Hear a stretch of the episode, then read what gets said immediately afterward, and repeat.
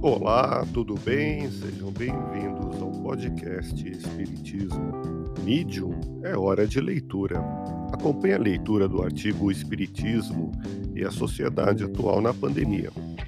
Diante de tantas dúvidas e incertezas, a pandemia provocou, em quase todo o planeta, uma crise sanitária e humanitária. Um fenômeno que atingiu os seres humanos em diversas dimensões, causando mudanças nos aspectos comportamentais. Há tempos que a comunidade científica na área da virologia alerta para o advento de pandemias. Em 2011, o biólogo Nathan Daniel Wolf publicou em Nova York a obra A Tempestade Viral, o Alvorecer de uma Nova Era Pandêmica, onde conta como os vírus e os seres humanos evoluíram lado a lado ao longo do tempo e porque a vida moderna nos tornou vulneráveis à ameaça epidemiológica. Neste cenário, a pandemia nos posiciona diante do espelho, que nos revela um mundo permeado por muitas crises e destituído de transformações em nossas almas. O ser humano é essencialmente espiritual vivendo uma experiência material em um mundo que está mais vulnerável à ocorrência e à disseminação global de enfermidades, a aplicação das lições contidas no Evangelho de Jesus em nosso dia a dia contextualiza as perguntas dos justos. Em Mateus, no capítulo 25, versículos 39 a 40 quando te vimos enfermo?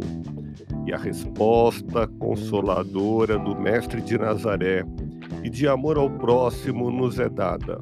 Todas as vezes que fizestes isso a um desses meus irmãos menores, a mim o fizestes.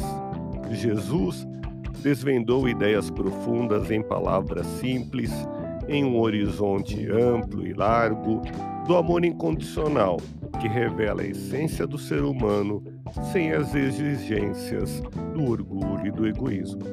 Em uma conjuntura de inquietação mundial, mais confiamos na solidez do Espiritismo na sociedade, da doutrina consoladora que busca o esclarecimento, o equilíbrio, o aperfeiçoamento intelectual e moral, sempre ativo e vigilante aos princípios éticos que a fundamentam.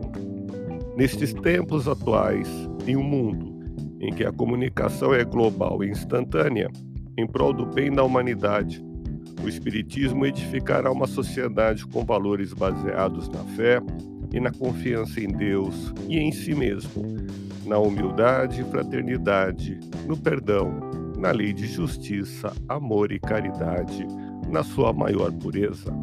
Uma nova era surge e o legado positivo e concreto desse período de pandemia reforça o ensinamento de Jesus e a moral espírita em O Evangelho segundo o Espiritismo, publicado em Paris em 15 de abril de 1864, no capítulo 15, no item O Maior Mandamento. Não se podendo amar a Deus sem praticar a caridade para com o próximo, todos os deveres do homem se encontram reunidos nesta máxima: fora da caridade não há salvação. Fique na paz do Cristo e até o próximo episódio.